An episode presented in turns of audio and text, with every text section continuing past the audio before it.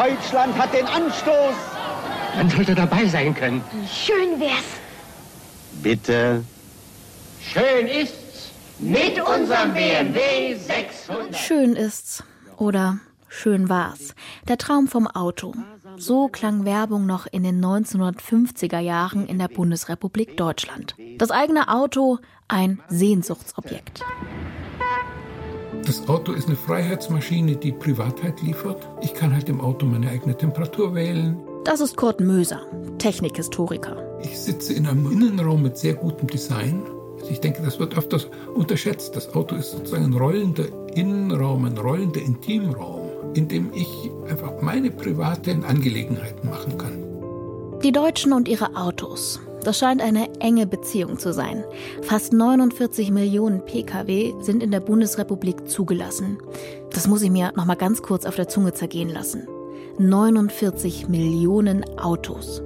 Da sind Busse und Lastwagen noch nicht mal mitgerechnet, sondern nur Pkw bei circa 83 Millionen Menschen, die hier überhaupt leben. Außerdem gehört Deutschland zu den ganz wenigen Ländern auf der Welt, die kein generelles Tempolimit haben. Das Umweltbundesamt nennt zum Beispiel noch Nordkorea und Afghanistan. Doch die deutsche Liebe zum Auto und zum Individualverkehr ist mittlerweile zum Politikum geworden. Denn Verkehr, vor allem wenn überwiegend Verbrenner herumfahren, trägt maßgeblich zum Klimawandel bei. Warum Autos in der deutschen Gesellschaft fest verankert sind und wie diese Beziehung Mensch und Motor historisch gewachsen ist, das ergründen wir in dieser Folge. Deutschlandfunk. Der Rest ist Geschichte. Der Geschichtspodcast im Deutschlandfunk. Heute mit mir, Antran. Hallo. Deutschland ist Autoland. Viele meinen sogar, dass hierzulande die besten Autos der Welt gebaut werden. Zum Beispiel Porsche, BMW, Audi oder Mercedes. Jedenfalls haben Autos Deutschland auch reich gemacht. Die Autoindustrie ist hierzulande noch immer der nach Umsatz bedeutendste Industriezweig. Und das trotz aller Probleme. Also trotz Dieselskandal und lange verschlafener Elektromobilität. Fast 800.000 Menschen arbeiten in Deutschland direkt in der Autoindustrie. Hinzu kommt die ganze Zulieferbranche. Am deutschen Auto hängen also nicht nur Emotionen. Da geht's auch um richtig viel Geld, um Arbeitsplätze und schlussendlich um unseren Wohlstand.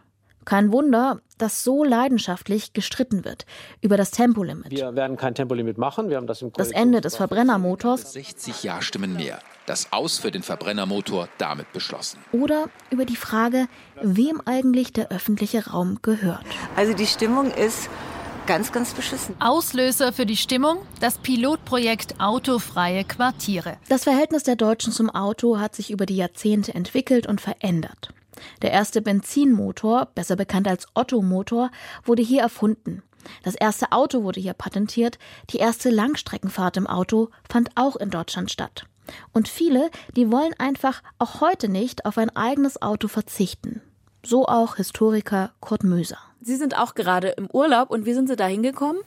Ich bin mit dem Auto natürlich hingekommen und auch mit dem Verbrenner. Kurt Möser ist Experte für die Kulturgeschichte des Autos in Friedens- und Kriegszeiten. Er weiß genau, wie das mit dem Auto angefangen hat. Der Punkt scheint ja immer zu sein, die Patentierung des Benzischen Patentmotorwagens von 1886, Januar 1886, was damit zu tun hat, dass damals das berühmte Viertaktpatent von Nikolaus August Otto ausgelaufen ist. Und damals konnte Benz legal sein Auto anmelden, ohne dass er Patentstreitigkeiten riskiert hat. Karl Benz, ein Ingenieur und Erfinder aus Süddeutschland, geboren 1844 in Karlsruhe. Er war ein Autopionier. Jedenfalls gilt sein Patent Motorwagen Nummer 1 als erstes praxistaugliches Automobil.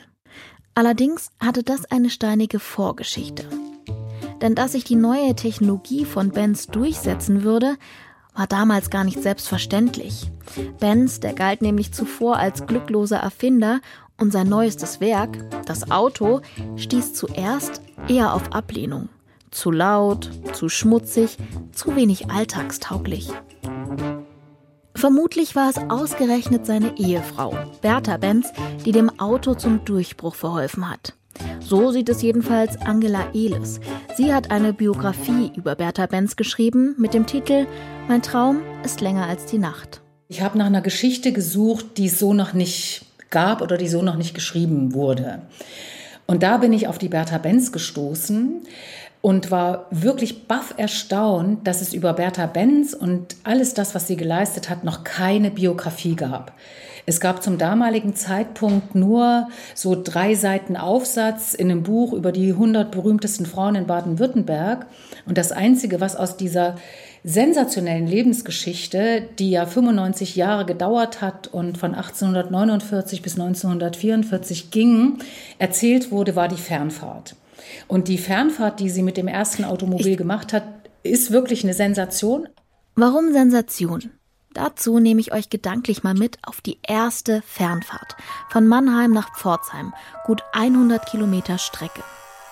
An einem Morgen im August 1888, da schnappt sich Bertha Benz die Söhne Eugen und Richard sowie den motorisierten Wagen ihres Mannes. Sie will ihrer Familie in Pforzheim einen Überraschungsbesuch abstatten. Und das ist vorsichtig ausgedrückt eine abenteuerliche Fahrt wortwörtlich über Stock und Stein, denn die Straßen sind für Kutschen gemacht, nicht für dreirädrige Wagen, so wie das Gefährt von Benz. Und man kann sich vorstellen, da geht einiges schief. Für den kaputten Keilriemen muss kurzerhand Berthas Strumpfband herhalten. Die verstopfte Benzinleitung säubert sie mit ihrer Hutnadel. Und wenn das Auto stecken bleibt, dann müssen Eugen und Richard dran schieben. Tankstellen, die gibt's damals noch gar nicht und so muss eine Apotheke auf dem Weg in Wiesloch herhalten.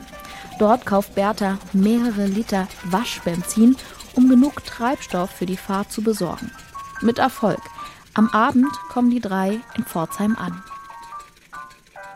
Man muss sich wirklich in diese Zeit hinein versetzen, um zu verstehen, wie gigantisch das war, was für eine abenteuerliche, ja, das Leben riskierende Reise das war. Und der Hintergrund ist einfach, dass Bertha und Karl Benz es 1886 endlich geschafft hatten, dieses Automobil als konstruktive Einheit patentieren zu lassen. Wunderbar. Aber eigentlich wollte keiner dieses Teil haben weil man gar nicht wusste, was man damit anfangen soll. Man ging zu Fuß, das man hatte die Pferde und wer ganz verrückt war, fuhr mit einer der wenigen Eisenbahnen, die es gab. Aber wozu man so ein fauchendes, stinkendes, äh, vor sich hin äh, tuckerndes Teil braucht, das war damals gar nicht klar. Dazu kommt, dass die Stadt Mannheim Karl Benz alle möglichen Steine in den Weg gelegt hat. Der durfte zum Beispiel nicht schneller als sechs Kilometer pro Stunde mit diesem Velociped fahren. Dann durfte er maximal 20 Kilometer fahren. Und das hat natürlich die Leute nicht überzeugt. Ja, warum sollten sie sich für so ein Teil interessieren, wenn man genauso schnell zu Fuß war und wenn man auch für 20 Kilometer gut das Pferd nehmen konnte?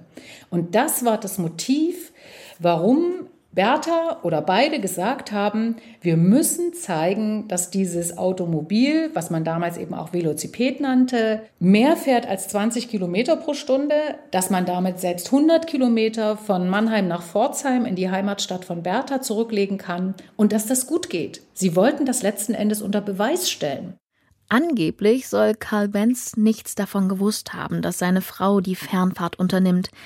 Journalistin Angela Ehles hat da aber so ihre Zweifel. Meine Theorie ist ja, nachdem ich wirklich sehr, sehr, sehr intensiv recherchiert habe, dass Karl Benz das schon wusste, dass sie da an einem frühen Morgen aufbrechen wird für diese Fernfahrt. Aber er selber natürlich nicht gefahren konnte, weil er wäre bestraft worden, er wäre wahrscheinlich ins Gefängnis gegangen. Aber bei Bertha hat man natürlich dann gesagt, die verrückte Frau, naja gut, vergessen wir es.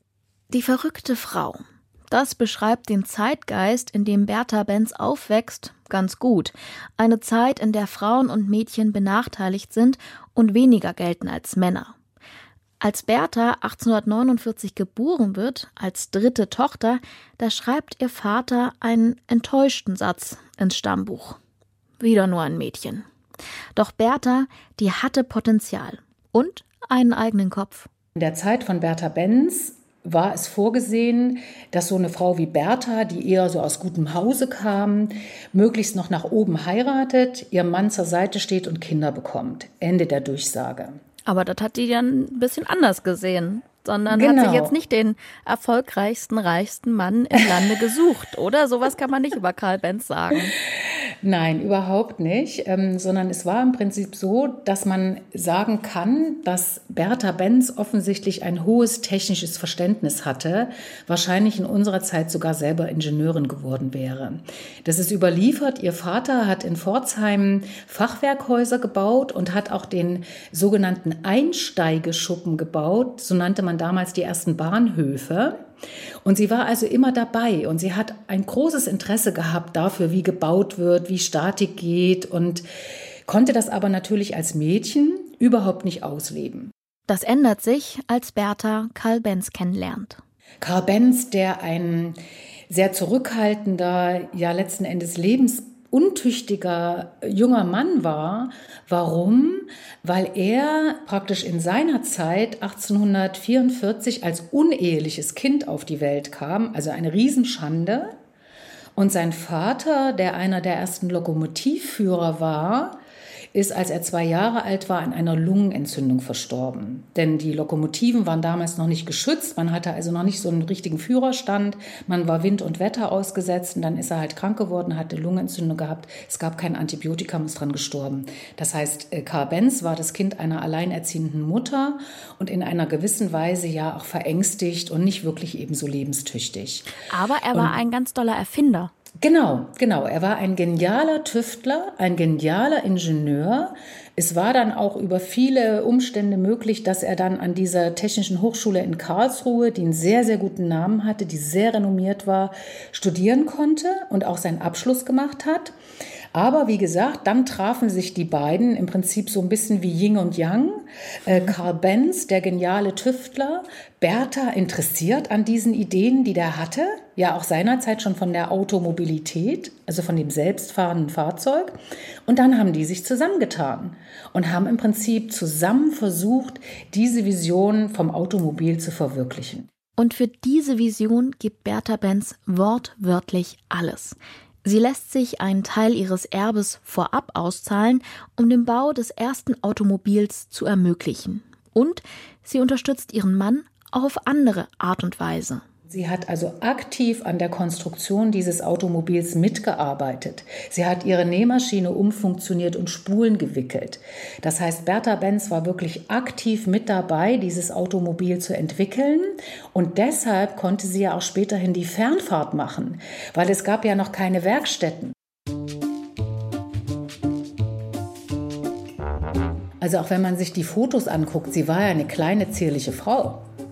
Und sie hat das alles mit ihrem Mann auf die Beine gestellt. Und sie hat, wie gesagt, in diesen Krisenzeiten, die sie mehrfach hatten, und sie hat ja übrigens auch noch fünf Kinder bekommen, ja, ähm, und in diesen Krisenzeiten hat sie immer wieder die Flagge hochgehalten, hat immer wieder dafür gesorgt, dass es weitergeht. Aber in dem Moment, wo sie reich waren, in dem Moment, wo sie viel Geld verdient hatten, zieht sie sich nach Ladenburg in ihre Villa zurück. Also sie hat nie darauf gepocht nach dem Motto, hier, ich bin die Frau an der Seite des Autoerfinders und das und das ist mein Anteil und jetzt müsst ihr mich mal irgendwie jetzt hier ein bisschen auf Silbertablett heben. Das hat sie nie gemacht. Und heute ist Bertha Benz eben für die erste Fernfahrt in einem motorisierten Automobil bekannt. Doch so spektakulär das zuerst klingen mag, der Durchbruch für das Auto als Hauptverkehrsmittel lässt damals noch auf sich warten. Europa war ein Pferdeland, ganz sicher. Und ähm, ich habe den Studenten gerne die Frage gestellt, wann gab es denn den höchsten Pferdebestand äh, in Deutschland? Und wann war's? Ja, die meisten haben gesagt, irgendwann vor dem Ersten Weltkrieg, weil ja da das Auto kam. Nein, nein, es war Mitte der 20er Jahre, nach dem Ersten Weltkrieg. Das heißt, der Pferdebestand ist auch mit dem Autobestand weiter gewachsen. Eigentlich ein Phänomen, das man aber in der Technikgeschichte oft begegnet. Das Neue löst nicht das Alte ab. Anfangs sind die Deutschen nämlich nicht für die neue Erfindung zu begeistern, erklärt Historiker Kurt Möser. Den ersten Autohype erlebt der Verbrenner dann auch woanders, nämlich in Frankreich. Also in Frankreich war es so, dass das Auto mh, eigentlich das wurde, was es lange Zeit war, nämlich ein Vergnügungsfahrzeug, ein Lifestyle-Fahrzeug. Äh, deutsche Besucher in Paris um 1900 haben sich immer gewundert, wie viele Autos da fahren, vor allem auch von Frauen gelenkt werden, äh, die dann mehr oder weniger das Auto auch als Vehikel sich selbst zu präsentieren gezeigt haben. Man fuhr auf den Pariser Boulevards, man fuhr auf äh, Ausflugsstrecken. Das Auto war auch zum Beispiel in den Badeorten am Atlantik und am Mittelmeer sehr beliebt. Es war eigentlich sozusagen ein, ähm, äh, ein Lifestyle-Fahrzeug für die Schönen und Reichen, wenn man will. Und dieses Lifestyle-Fahrzeug wird dann auch für die deutsche Oberschicht attraktiv. Bei der breiten Masse stößt das Verbrennerauto dagegen weiterhin auf Widerstand. Habe ich ja schon gesagt, es war der Mehrheit zu schmutzig, zu teuer und zu schwer zu bedienen. Nutzfahrzeuge, gerade in der Stadt, fahren damals eher elektrisch, sagt Kurt Möser. Das habe ich vor dieser Folge so auch noch nicht gewusst. Die Debatte über das umweltfreundlichere Elektroauto, die ist also schon viel älter. Sie haben recht, das Elektroauto hatte einfach gesehen nur Vorteile. Also es war nicht nur weniger dreckig und weniger laut, sondern man brauchte auch keinen Chauffeur dafür, der dieses komplizierte Ding fahren konnte. Die Pannenhäufigkeit war geringer. Also alles sprach eigentlich für das Elektroauto. Und trotzdem hat sich dieses lautere, dreckige, mechanisch anspruchsvolle Benzinmotorauto relativ schnell gegen das Elektroauto durchgesetzt.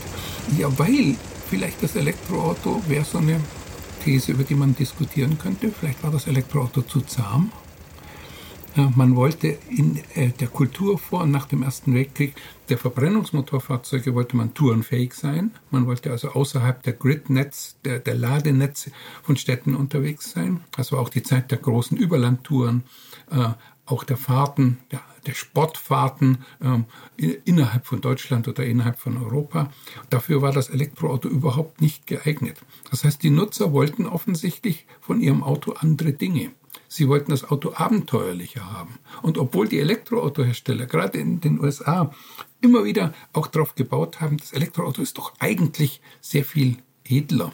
Also eine Firma warb mit dem äh, Slogan The Nobility of the Automobile World, also no, nobil, adlig äh, und so weiter. Und man hat da Frauen in Abendkleidern in Elektroautos abgebildet. Ja, das war das eine.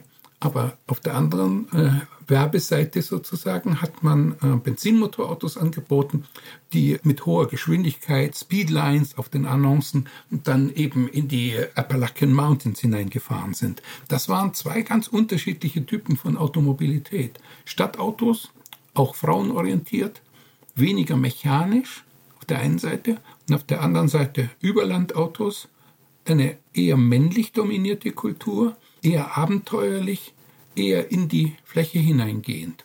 Das E-Auto konnte sich damals also nicht durchsetzen, aus dem gleichen Grund, über den wir heute auch noch oft diskutieren. Es geht um die Reichweite. Der Vorwurf, man hätte nicht in die Elektroautokultur um 1900 investiert, der ist unangebracht. Gerade einer der großen Innovatoren, eine Kultperson in den USA, Thomas Alpha Edison, war begeisterter Elektroautoanhänger und hat auch Elektroautos gefahren. Das war sozusagen die Ankerperson in der, äh, in der Elektrokultur um 1900. Es ging da enorm viel Forschung rein. Und ich habe ein Zitat gefunden von 1911, wo Edison sagt, ja, die Wunderbatterie, die alles kann, was wir von ihr verlangen, hohe Speicherkapazität wird in den nächsten Jahren ganz sicher auftauchen. Aber sie kam nicht. Sie kam nicht. Also war es auch zu teuer? Nicht unbedingt. Da müssen wir über Physik reden. Was können Speicher? Wie viel kriegt man da rein? Wie hoch ist die Energiedichte? Welche Materialien werden verwendet? Da hat Edison extrem viel geforscht. Also er hat, wie er so für die Materialien für seine Glühbirne, für die Glühfäden Tests über hunderte von äh, Testreihen gemacht hat, so hat er auch im Bereich der, äh, der Speicherbatterien heftig geforscht. Aber er hat das nicht geschafft. Und das Edison-Problem von 1911 ist auch unser Problem von 2023. Fest steht, E-Autos sind fürs Klima besser als Verbrennerautos, weil keine fossilen Energieträger verbrannt werden. Deshalb will die EU-Kommission Verbrennerautos sogar ganz verbieten. Allerdings eröffnen sich mit der Elektromobilität auch neue Umweltfragen. Denn um die Akkus der E-Autos herzustellen, werden viele Ressourcen gebraucht. Zum Beispiel Süßwasser oder Lithium.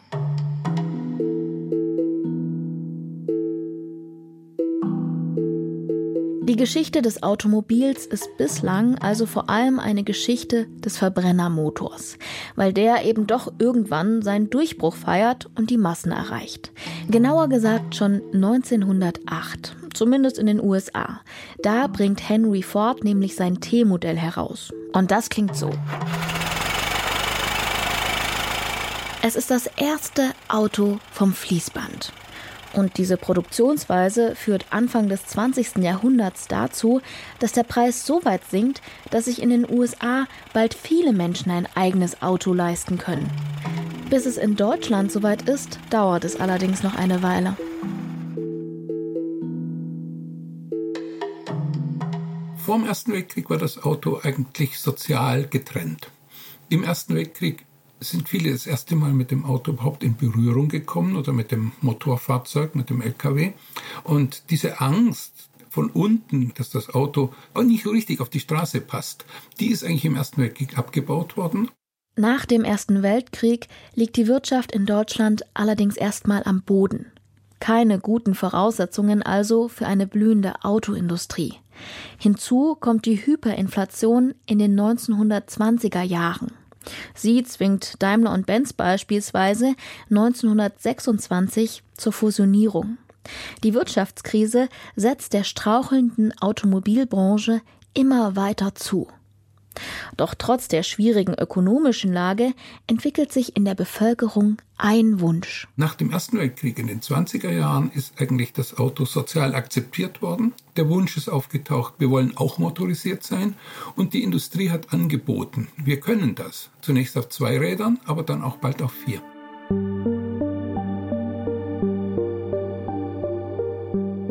Und diesen Wunsch wissen auch die Nationalsozialisten zu nutzen. Also wenn man es ganz kurz sagen möchte, kann man sagen, Hitler hat nicht die Autobegeisterung erfunden, sondern er hat eine bestehende Sehnsucht nach Motorisierung aufgegriffen und in massiver Weise ausgenutzt. Was im Nationalsozialismus passiert ist, ist, dass die, dieser Wunsch nach Motorisierung aufgegriffen wurde und in eine Politik umgesetzt wurde. Und zwar mit allem, zum Beispiel mit Steuerbefreiung für Autos, man musste auch nicht mehr zu Fahrschulen gehen, sondern konnte es privat lernen. Die Nationalsozialisten machten also eine autofreundliche Politik. Autobahnen, die wurden allerdings auch schon in der Weimarer Republik gebaut. Die erste war 1932 fertig, zwischen Köln und Bonn. Aber erst die Nazis haben mit dem Thema erfolgreich Propaganda gemacht und sogar im Ausland für Aufsehen gesorgt. Hier zu hören zum Beispiel in einem Film der amerikanischen Nachrichtenagentur Associated Press. Da heißt es, das Deutsche Reich unter Hitler baue die modernsten Straßen der Welt. Germany is building the most modern automobile highways in the world. As part of the new motorization program, 5,000 miles of new roads are being built simultaneously in all parts of the country, and more than a quarter of a million workers will be employed on the project for several years. Adolf Hitler will ein Auto fürs gemeine Volk. Einen Wagen, der nicht mehr als 1000 Reichsmark kosten soll, und mit dieser Vision geht er zu mehreren Herstellern. Ferdinand Porsche baut den ersten deutschen Volkswagen, der 1939 in Wolfsburg in Produktion geht, stark subventioniert vom NS-Regime. Parallel setzt die NS-Organisation Kraft durch Freude ein Sparprogramm auf. Die Idee, die Bürger zahlen monatlich einen kleinen Betrag ein, damit sie sich ab 1939 ein eigenes Auto, einen sogenannten Kraft durch Freudewagen leisten können. Autos sahen die Sparer allerdings nie, denn dann begann der Krieg. Was hier deutlich wird, die Autobranche hat im Nationalsozialismus eine äußerst zweifelhafte Rolle eingenommen, hat zum Beispiel Zwangsarbeiter und KZ-Häftlinge in ihren Werken ausgebeutet. Allerdings galt sie eben auch als kriegswichtige Industrie, sagt Kurt Müser. Ich wäre sehr vorsichtig, die Autobegeisterung auch im Kontext der Kriegsvorbereitung zu interpretieren. Natürlich, das war es auch. Also um Blitzkrieg mit Panzern zu führen, brauchte man eine Masse von Leuten, die schon Führerscheine hatten und umgeschult werden konnten auf Panzer. Das war das eine. Aber auf der anderen Seite war vieles, und das war auch eine Kritik der Militärs, vieles unfunktional. Also es gibt Äußerungen der deutschen Militärs, die sagen, warum brauchen wir äh, Beton für die Autobahnen, wir sollten Bunker am Westwall bauen. Warum brauchen wir Benzinimporte für Privatautos? Wir sollten Vorräte anlegen für den künftigen Krieg. Das ist völlig unfunktional, ähm, dass hier Privatleute das teure und äh, von Deutschland nicht produzierte Benzin äh, verbrauchen. Also die nationalsozialistische Aufrüstung sozusagen stand in gewissem Sinn der Motorisierung entgegen, hat aber auch durchaus Verbindungen mit ihr gehabt und von ihr profitiert. Das ist eine ganz ambivalente Geschichte. Eine ambivalente Geschichte, die sich auch bei Bertha Benz zeigt.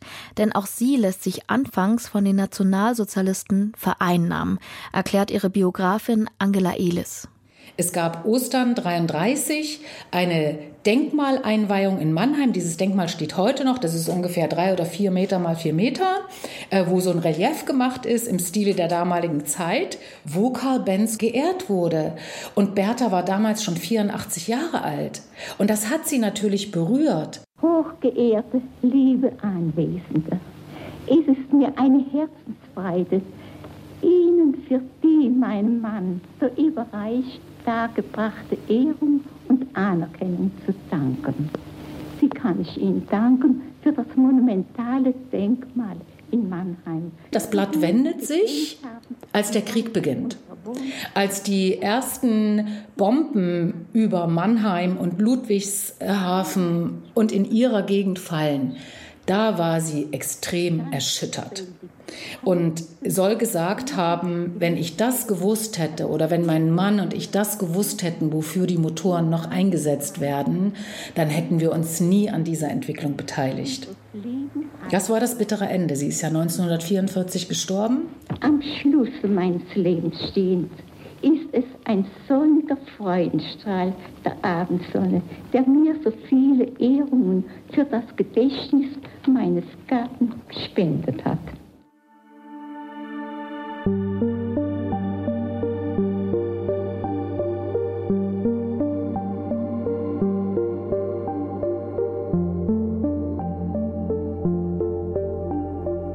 Die engen Beziehungen zum NS-Regime haben die Autohersteller mittlerweile zumindest zum Teil aufgearbeitet.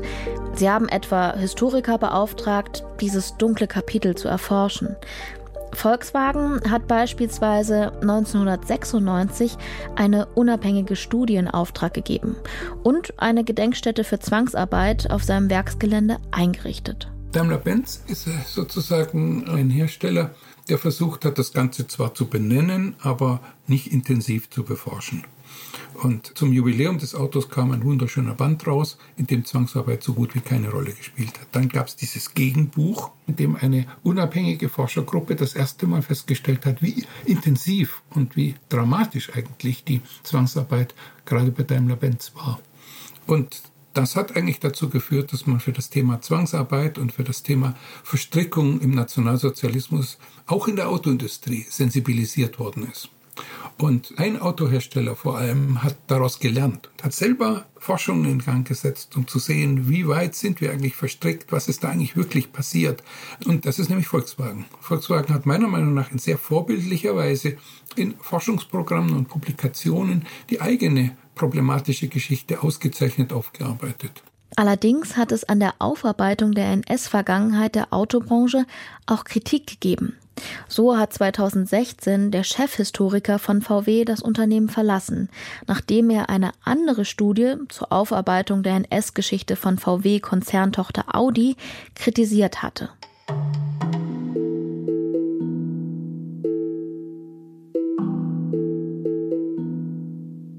Die 50er Jahre bringen in der Bundesrepublik dann endlich den Durchbruch für das Auto. Der Kraft durch Freudewagen wird aus Marketinggründen zum Käfer umbenannt und in der Werbung vermarkten die Autohersteller individuelle Mobilität als Maß aller Dinge. Einen Wagen müsste man haben. Im Grunde genommen löst die 50er und 60er Jahre das ein, was die Nationalsozialisten versprachen und politisch ausgenutzt haben. In Westdeutschland wurde eben das Auto dann tatsächlich zum Volkswagen. Und das war eben nicht nur ein Phänomen eines einzigen Herstellers, sondern dieses ganzen breiten Spektrums. Sein eigener Herr sein. Von ja, alten Flugzeugherstellern wie Heinkel, die dann eben so einfache Mobile geliefert haben, mit denen zwei Personen fahren konnten. Der Volkswagen selber natürlich als Erfolgswagen, wie er damals auch genannt genannt wurde. Einen Wagen nach unserem Herzen.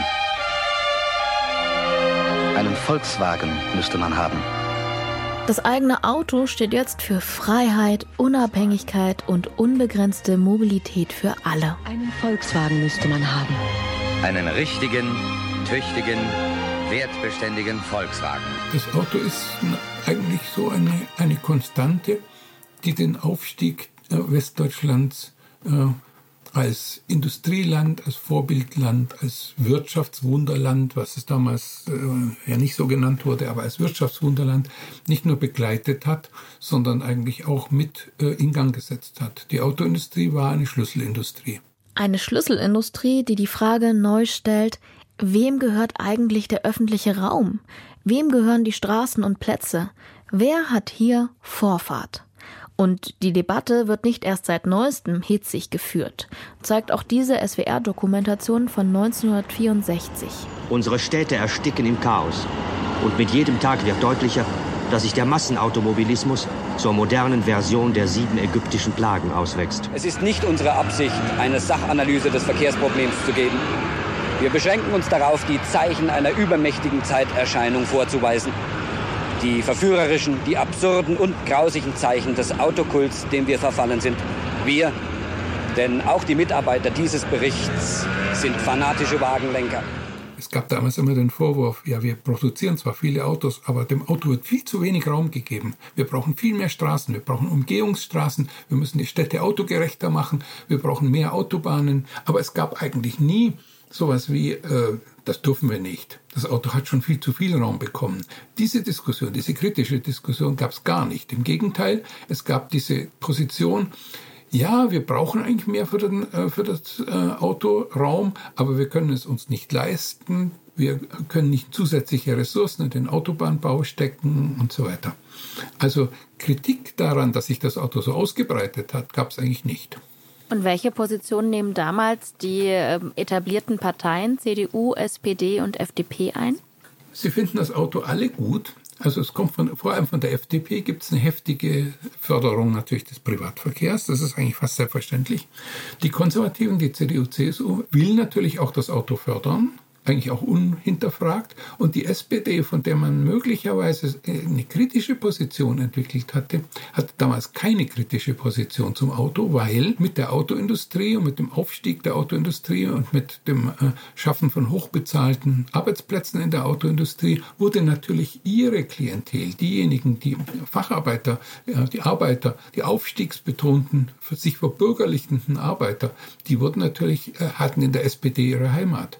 Also, wenn man so will, die FDP hat das Auto gefördert, um sozusagen individuelle Freiheit zu fördern, die CDU, um äh, wirtschaftlichen Aufstieg der Autoindustrie zu bekommen und die SPD hat die Autoindustrie gefördert, weil sie für ihre Klientel sozialen Aufstieg und bessere Bezahlung bekommen hat. Grünes Licht von der Politik heißt aber nicht Friede, Freude, Eierkuchen. Besonders das Thema Sicherheit sorgt für Aufregung. Die Zahl der Verkehrstoten ist in den 1950er Jahren besonders hoch, weshalb schon damals über den Nutzen eines Tempolimits diskutiert wird. 1953 wurden erstmals alle Geschwindigkeitsbegrenzungen aufgehoben. Erst vier Jahre später musste man wenigstens in Ortschaften auf die Bremse treten. Hier wurde die 50 kmh-Regel eingeführt. Eine Diskussion, die uns bis heute begleitet. Und laut Kurt Möser wird diese Debatte in der Bundesrepublik vor 1990 maßgeblich auch vom Kalten Krieg beeinflusst. Wer auf deutschem Boden hatte eine Geschwindigkeitsbegrenzung? Das war natürlich die DDR. Und Geschwindigkeitsbegrenzung wurde in der öffentlichen Debatte immer konnotiert mit das ist doch eigentlich Sozialismus. Hier schaut doch mal nach drüben. Die DDR kriegt es nicht hin, Massenmotorisierung zu fördern und gleichzeitig extrem hohe Geschwindigkeitsbegrenzungen. Einem freien Land steht zu, dass sich die Bürger auch frei bewegen können. Es wurde also auch immer im Kontext des Kalten Krieges diskutiert und Geschwindigkeitsbegrenzung galt eben als sozialistisch. Äh, ja, die, die böse Seite im Kalten Krieg. Schauen wir doch mal auf die andere Seite des eisernen Vorhangs. Denn während die Massenmobilisierung in der Bundesrepublik in den 50er und 60er Jahren immer wichtiger wird, nimmt die Entwicklung in der DDR nur langsam Fahrt auf. Die Planwirtschaft konzentriert sich anfangs vor allem auf den öffentlichen Nahverkehr. Motorisierter Individualverkehr passt schlecht ins sozialistische Weltbild. Und trotzdem setzt sich auch hier der Traum vom eigenen Auto durch. Stichwort Trabi oder Wartburg. Die DDR hat ja mit etwa 15 Jahren Verspätung diese Motorisierungsgrade der Bundesrepublik bekommen. Also in Westdeutschland gab es bis 1955 noch mehr Zweiräder als Autos. In der DDR war das um 1970, also genau dieses Gap von 15 Jahren. Und die DDR-Massenmotorisierung, die es ja auch gab mit Trabant und Wartburg und äh, sozialistischen Importautos, die wurde immer so etwas belächelt. Ja, wird sie ja bis heute noch. Also wenn ich daran denke, wenn man über tolle Autos spricht, spricht man nicht über den Trabi oder über den Wartburg. Nein, aber man darf nicht vergessen, als der Trabant eingeführt wurde, war es damals ein total modernes Auto. Es wurde nur leider zu lange produziert. Das wurde auch zum Beispiel in westdeutschen Technikzeitschriften, mit denen ich noch aufgewachsen bin, wurde durchaus wertgeschätzt. Also der Trabant mit einer Kunststoffkarosserie war damals ziemlich modern. Vier Trümpfe mit dem Trabant 601. Bequem für vier Erwachsene. Kleine Heckflossen. Der rationale Zweitakter. Viel Raum für ihr Gepäck. Der einfach gebaut war, der einfach gewartet werden konnte, war bei der Einführung des Trabant durchaus State of the Art. Ihr zuverlässiger Begleiter, der neue Trabant 601. Diese Werbung für den Trabi klingt zwar verheißungsvoll, doch die Produktion dauert viel zu lang. Außerdem werden sowieso zu wenige Autos hergestellt und so bleiben die Wartelisten lang. Daran erinnert sich auch Angela Ehles, die in der DDR geboren und aufgewachsen ist. Natürlich war es zu DDR-Zeiten so, dass man, wenn man ein Auto haben wollte, musste man irgendwie 10, 15, 18 Jahre warten. Und ich habe neulich gerade eine Trabant-Anmeldung gefunden, die ich mit 18 Jahren äh, gemacht habe, vorsorglich. Ich hätte damals gar nicht das Geld gehabt. Ähm, vorsorglich, dass wenn ich irgendwann, was weiß ich, über 30 bin, kann ich dann ein Auto kaufen, die halt gar nicht mehr zum Zuge gekommen ist, weil das wurde dann durch den Mauerfall überholt. Also ich denke, man kann so ein, so ein Modell aufmachen. Die DDR-Massenmotorisierung war eine unzulängliche Massenmotorisierung in den Augen der Nutzer. Das Auto war zu einheitlich. Es hatte spätestens in den 80er Jahren technologische Rückstände. Und man schaute über die Grenze und hat gesehen, dass es auf der anderen Seite ganz anders aussah. Und man hat sogar im eigenen Land die vielfältige und interessante und ansprechende westliche Autokultur gesehen. Auf den Transitautobahnen, da mischten sich ja die Travis mit den Kadetts und mit den Golfs und so weiter. Und die Sehnsucht nach dieser vielfältigen, spannenden westlichen Autokultur hat, denke ich, mit zur Wende beigetragen und hat nach der Wende dazu geführt, dass man eben auch ganz schnell westliche Autos gefahren hat. Das Auto als Freiheitsfaktor. So also die These von Kurt Möser. Welche Rolle es beim Mauerfall wirklich gespielt hat, das sei einmal dahingestellt. Dass es neben persönlicher Freiheit und Bürgerrechten vielen Menschen in der DDR auch um eine freie Marktwirtschaft und freie Kaufentscheidungen ging, das mag schon sein. Auf die Straße gegangen sind die Leute in der DDR allerdings mit anderen Forderungen. Da hat das Auto keine Rolle gespielt. Fest steht, nach der Wiedervereinigung, da waren die DDR-Autohersteller nicht mehr konkurrenzfähig.